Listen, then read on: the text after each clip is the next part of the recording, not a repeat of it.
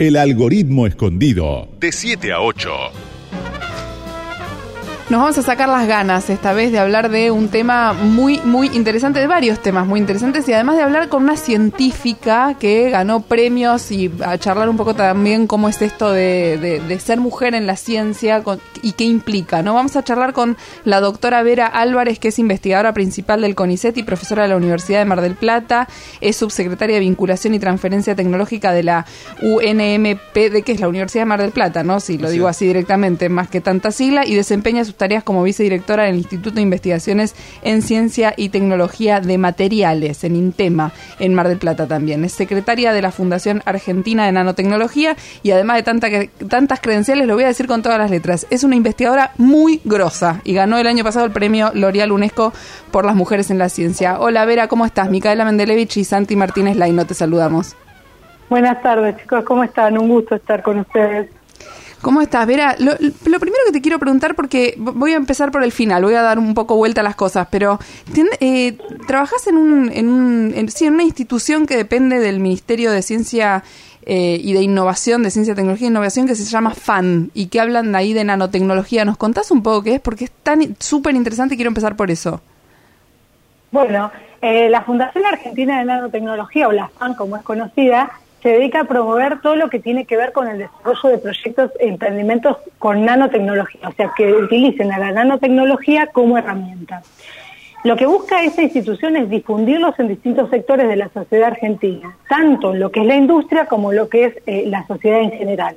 El principal objetivo que tiene esta fundación es vincular a distintos actores intervinientes y generar un ámbito propicio para el desarrollo de estas tecnologías en nuestro país que son tecnologías que a nivel mundial tienen mucho avance, pero en nuestro país todavía nos falta eh, consolidarlo. Y lo que se hace desde la Fundación Argentina de Nanotecnología es impulsarlo con distintas herramientas. Este año fue muy loco como están todos de repente con el barbijo con ISET. Eso es nanotecnología, ¿no? Eso de repente es nanotecnología al alcance de todos. Exactamente, ese barbijo en particular contiene elementos de nanotecnología y además fue desarrollado por investigadores de CONICET y de las universidades públicas nacionales. Así que es un muy buen ejemplo de cómo también lo que se hace en los laboratorios puede llegar a la sociedad para resolver problemáticas concretas, ¿no? Porque a veces me parece que lo que nos pasa eh, como sociedad es que nos cuesta mucho entender qué hacen los científicos y las científicas, para qué lo hacen y para qué sirve. Y este ejemplo que vos nombras es muy claro y está muy al alcance de la mano, así que está es muy, muy claro lo que estás diciendo. Vera, este, ¿y qué otros ejemplos tenés del uso de nanotecnología o de, experiencias que estén investigando a partir de la fundación o con el impulso de la fundación de nanotecnología? Bueno, la Fundación tiene como distintas áreas por las cuales impulsa estos proyectos, desde lo que son proyectos presemilla, que es alguien tiene una idea en un laboratorio en base a nanotecnología, siempre estamos hablando de productos o servicios, no de cosas básicamente de investigación, y eh, quiere llevarlo a una escala real, a un prototipo, a tener algo para comercializar y demás. En este caso, la Fundación lo que hace es dar proyectos presemilla, que es un dinero para avanzar en esta escala de salir del laboratorio y llegar hasta un producto o a la sociedad. Además, la, Fundación tiene eh, un sistema de incubación en su propio edificio. Ahí tiene varias empresas, 10 empresas en este momento se están alojando y han pasado muchas otras, de las cuales 10 de ellas, fíjate que eh, desarrollaron productos que tuvieron que ver con el COVID el año pasado. Eh, desde test rápidos de detección hasta todo lo que tiene que ver con máscaras de impresión 3D y lo que habrán escuchado en muchos lugares del suero equino hiperinmune para el tratamiento de los pacientes que ya tenían COVID.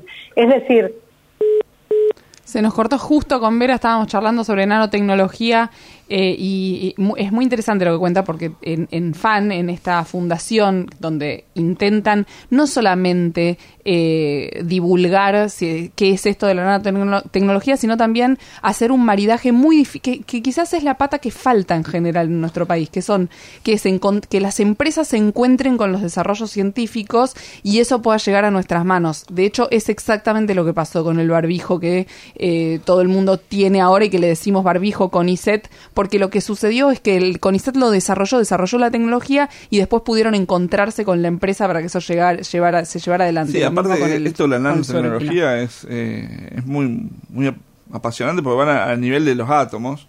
este, de los nanómetros, que sería como una millonésima de un milímetro. Vera, ¿estás ahí nuevamente? Se nos acaba de cortar sí, justo, me, nos me estás faltó diciendo. la definición de nanómetro que estuvo súper acertada, así que muy bien. Bien. Te felicito, Vera, fíjate. Ah. ¿eh? Vera, entonces nos estás diciendo que 10 empresas, incluso lo del surequino, y vos estuviste trabajando este año con el, el año pasado, con- que te quería preguntar en qué estado estaba con este spray que genera una protección en contra del COVID y que podría durar hasta 24 horas. Sí, en particular nosotros lo que hicimos fue reconvertir un poco las líneas de trabajo que veníamos teniendo, porque ya trabajábamos con materiales que eran antivirales, antibacterianos y antifúngicos, pero no sabíamos en particular que servían para el COVID, porque el COVID no existía en nuestras vidas, básicamente. Cuando aparece el COVID, con la base de los 10 o 15 años que teníamos estudio en ese tipo de materiales, decidimos eh, proponer distintas formulaciones para el COVID. La más importante es esta que mencionas vos, que es un spray de superficies, que ahora hemos llegado a una formulación que dura hasta cinco días, Ah, la protección contra el virus, que se puede utilizar tanto en la mesa de la casa de uno, los bancos de escuela, que le preocupa ahora a todo el mundo, el transporte público, un picaporte, hasta aplicárselo a la propia ropa antes de salir de la casa o en un tapabocas común, si uno no tuviera esto que ya habíamos mencionado, que lo trae desde el vamos, ¿no? la nanotecnología, sino que lo aplicaría uno en su casa. En este caso también eh, interviene la nanotecnología para poder desarrollar este spray del que estamos hablando. Lo quiero. ¿Cómo hago? Y estamos ahí, mira, estamos justo en una etapa compleja que es que terminen las entidades públicas de firmar el acuerdo de licencia con la empresa que lo va a comercializar. Estamos justo en ese último broche de oro que es lo que nos falta para que lo pueda tener la gente. Igual yo les puedo mandar una muestra de que hacemos nosotros directamente en el laboratorio. Sin duda, yo acepto. Así que me anota la dirección Claro. y lo hacemos. Sin duda. ¿Cómo no? Bien, y Vera, te quería consultar, ¿cómo, ¿cuánta gente trabaja en nanotecnología en el país? ¿Cuántos profesionales están, están metidos con, esta, con estas experiencias, con estas investigaciones, con estos desarrollos? Bueno, la verdad que el número de investigadores y grupos que trabajan en nanotecnología en el Pero país es muy grande. Es, es un número muy grande, sí, la verdad que ha crecido mucho en, en los últimos años. Estamos hablando de más de mil personas que hacen esto en sus laboratorios. La Fundación también, a través de su área de difusión, ha creado ahora el mapa de la nanotecnología, que en breve se va a dar a conocer, donde uno va a poder eh, ver qué grupos están trabajando en el país, dónde están ubicados y a qué se dedican. Y también un poco lo que nos falta más es el tema de que las empresas empiecen a adoptar estas tecnologías, por más que dimos varios ejemplos muy positivos, nos falta varios ca- caminos por recorrer y lo interesante es que se pueden mejorar eh, muchos aspectos industriales y muchos sectores productivos por el uso de esta nanotecnología y en muchos casos todavía no se conoce, es decir, queda mucho trabajo por hacer en ese área aún. ¿Y, ¿Y cómo es el tema de la formación? Porque me parece que, que en esto, o sea, vos decís, está bien, es mucha gente, mil personas, pero en realidad a nivel de profesionales de otras de otras áreas eh, es, es muy poquita gente. Este, por ahí, si, si hubiera más promoción de, de los estudios de, para, para llegar a ser investigador de nanotecnología de- en, los colegios secundarios o u otro tipo de becas, por, por ahí podría ser más gente que, que se dedique a este tipo de, temas, ¿no? Claro, en realidad eh, como carrera en sí la nanotecnología solo hay una, hay una que es privada en el país que empezó hace muy poco, eh, pero en realidad la mayoría de los que trabajamos en nanotecnología son o químicos, licenciados, ingenieros, eh, biólogos, físicos, que han ido haciendo distintos cursos para orientarse a lo que es la nanotecnología. Eh, sí, en la formación de, directamente de lo que es escuela secundaria y todo no hay casi nada. La FAN también se dedica a eso. Por un lado, eh, ha preparado varios cursos en lo que se llama NanoU, hay cursos de nanomateriales, de nanomedicina, ahora está por salir uno de nanoagroindustria, uno de nanoalimentos, que se pueden tomar en forma gratuita por la web cuando, cuando está abierto Ah, cada está uno de estos casos y otorgan un certificado. Cada una de estas capacitaciones, el de nanomateriales puntualmente lo hicimos en, en mi grupo de investigación y con la Universidad de Mar del Plata, está apoyado en profesionales que se dedican a ese área y lo toma gente tanto de Argentina como de otros lugares. Eh, Y- en lo que es la escuela secundaria prácticamente Eso. no hay nada, pero también lo que se fomenta es un concurso que se llama Nanotecnólogos por un día. Lo de nano por un día. Está, está, la verdad que estuve mirando y está buenísimo.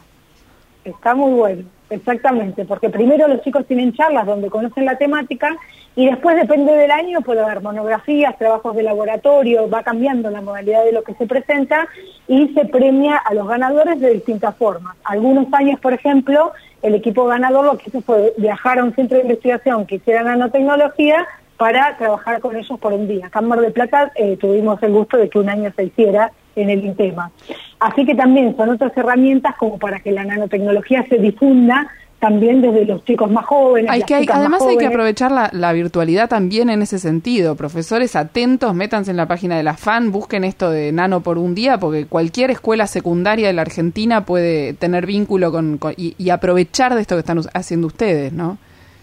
Exactamente, tienen acceso para todas y además de que están los módulos y, el que quiere también puede rendir un pequeño examen para tener el certificado, hay un foro de consultas donde los que van a responder son profesionales eh, del área en cuestión, si hablamos de materiales, de alimentos, de salud, va a ser gente que se dedica a eso y, y se genera un intercambio muy rico, ¿no? Porque también a la gente por eso le dispara una idea de algo que podría ser eh, un emprendimiento y no sabe cómo y lo consulta y se potencia muchísimo ese vínculo, así que creo que es muy bueno para poder aprovecharlo y que la nanotecnología se difunda en muchos otros sectores, que eso va a hacer que crezca, como decían muy bien ustedes. Estamos acá en Radio con vos hablando con la doctora Vera Álvarez, investigadora muy grosa. El año pasado ganó el premio L'Oreal eh, UNESCO por las mujeres en la ciencia. Es un tema difícil el de preguntar por las mujeres en la ciencia porque parece como que es una rareza y uno lo hace también con el deseo de que no lo sea. Y también me pregunto si estuviera hablando con un hombre si le preguntaría cómo, cómo es su vida con esto. Pero lo que me pasó recién es que recién escuchaba un poquito el bullicio de fondo, se escuchaba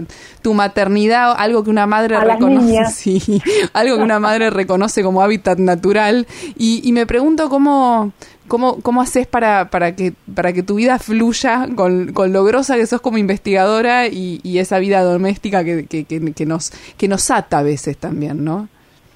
Sí, por ahí un poco más desde que estamos en teletrabajo, ¿no? Porque si no a la mañana cada uno salía a su trabajo, las chicas a la escuela y después nos reencontramos todos en casa y aunque quedaran cosas por hacer, era un poco menor. Ahora es como convivir eh, con, con, la tarea de cuidado de los niños, su escuela, que hacen mucha parte virtual y estar acá todos juntos, eh, es, es un poco más complejo.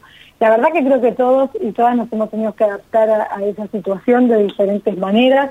En el caso particular mío, bueno, que mi pareja también se ocupa de ella, es decir, no es una tarea puntualmente mía, eh, sino que lo hacemos en conjunto y me parece que eso es muy importante. Eh, también que hoy por hoy hay distintos tipos de familias, ¿no? De dos madres, dos padres, un padre y una madre, una madre sola, un padre solo, con lo cual todo eso ha variado bastante, pero la realidad es que si vos miras los números del año pasado, de que por ejemplo es publicaciones científicas, por dar un número, eh, las mujeres bajaron en un 50% su productividad durante el 2020 y no así los hombres, es algo muy pero muy notorio. Con lo cual estas tareas de cuidado, no solo de los niños, también de los adultos mayores, muchas veces padres o abuelos que están a cargo de las personas, recae principalmente sobre las mujeres. Y creo que es algo que como sociedad tenemos que ir modificando, pero bueno, todavía nos cuesta un poco. Y, y si bien en Argentina el número de científicas mujeres es muy alta, eh, no ocupan ni los puestos de toma de decisiones, ni donde están eh, las mayores jerarquías en las carreras de investigación, como ser investigador principal, por ejemplo. O sea, hay muchas, pero el techo de cristal es muy fuerte. Sí, el otro día teníamos una mesa de debate y decían, más que de cristal parece que es de hormigón, por lo que cuesta romperlo, pero bueno, sí. Y en algunos casos es techo y paredes, o sea, están muy encorsetadas mm. en algunas disciplinas y en algunos dobladaros, pero yo creo que de a poco eh, se van logrando estas cuestiones ya que seamos el porcentaje más alto de mujeres investigadoras en todo el mundo, aquí en Argentina no es ningún dato menor. Sí cuesta llegar a esos lugares y sí cuesta que la gente no se sorprenda cuando uno llega, ¿no? Vos tenés hijas mujeres, me pasa ir a una, claro, me pasa ir a una reunión de toma decisiones y por ahí soy la única mujer y me miran como, ¿habrá venido a servir el café? Y yo digo, no, vine a hablar con ustedes igual que No, vine a explicarte eh, nanotecnología, amigo, sí. Eso, esa me gustó más, la voy a guardar para la próxima. Vera, y, y, la última pregunta cortita que te hago, porque hay un tema con las niñas en la ciencia, ¿no? Porque parece como si fuera un mandato decirle a los varones que pueden ser científicos y a las nenas que pueden ser, no sé, cualquier otra cosa menos científicas, no las carreras duras. ¿Cómo, cómo ¿Cómo atravesás esto como madre? Sí, en el caso particular mío tengo dos nenas y las dos son como bastante creativas, que en realidad yo creo que lo son casi todos los niños y niñas a esa edad y después no sé qué les hacemos los adultos para que eso no, no progrese, ¿no? Porque el espíritu este de investigar y ver qué pasa y saber los por qué, eh, los niños y las niñas lo tienen muy, eh, muy fuerte en su entorno. Cuando son pequeños todavía eh, no existe esto de, de, la, de qué hacen los varones y las chicas están por separado, por ahí más con los juegos, mm. pero no tanto desde el lado de la ciencia, que por ejemplo el colegio de se experimentan mucho y hacen muchas pruebas para ver cosas, pero después se genera esta falsa realidad de que las matemáticas son difíciles y aburridas, la física y la química, y que a los varones le va mejor que a las mujeres, y las estadísticas ni, ni siquiera muestran eso, pero muchas veces desde las propias familias o a veces en las escuelas se transmite esto. Yo mm. creo que también tiene que ver con que, por ejemplo, todos los casos de, científicos o eh, exitosos que han logrado cosas relevantes a nivel mundial y todo, que se muestran son mayoritariamente de hombres. Entonces, no ver ejemplos cercanos y todo, eh, creo que también es algo negativo y que esto de mostrar que hacemos las mujeres en ciencia, como están haciendo ustedes ahora, eh, me parece que es importante que haya, sí, hay personas reales que son mujeres, que tienen una vida y una familia y que además son científicas y lo pueden hacer medianamente bien. Medianamente bien te queda chico, Vera, igual, ¿eh? Medianamente bien te queda chico. Muchísimas gracias por, por charlar con nosotros. Felicitaciones por tu laburo y, gracias además por el, por el trabajo que hacen todos los días. También desde FAN, ahí volvemos a nombrarlos para que puedan meterse en, en la página y, los que quieran buscar más información. La Fundación Argentina de Nanotecnología. Así que muchas gracias, Vera, por, por, por este contacto. Este, y bueno, seguiremos hablando en, en el futuro. Bueno, muchísimas gracias a ustedes. Para mí fue un placer estar un ratito acá y también me encanta esto de que difundan lo que hacemos los científicos, y en este caso la Fundación Argentina de la Nanotecnología, porque mucha gente no lo conoce y se lo pierde, y incentivándolo creo que vamos a crecer todos y que vamos a desarrollar un país mucho más justo y más equitativo para todos los argentinos y las argentinas. Gracias, Vera. Era la doctora Vera Álvarez, investigadora principal del CONICET y profesora de la Universidad de Mar del Plata. También es subsecretaria de Vinculación y Transferencia Tecnológica de la Universidad de Mar del Plata y el año pasado ganó el premio L'Oreal UNESCO por las mujeres en la ciencia. Ya venimos.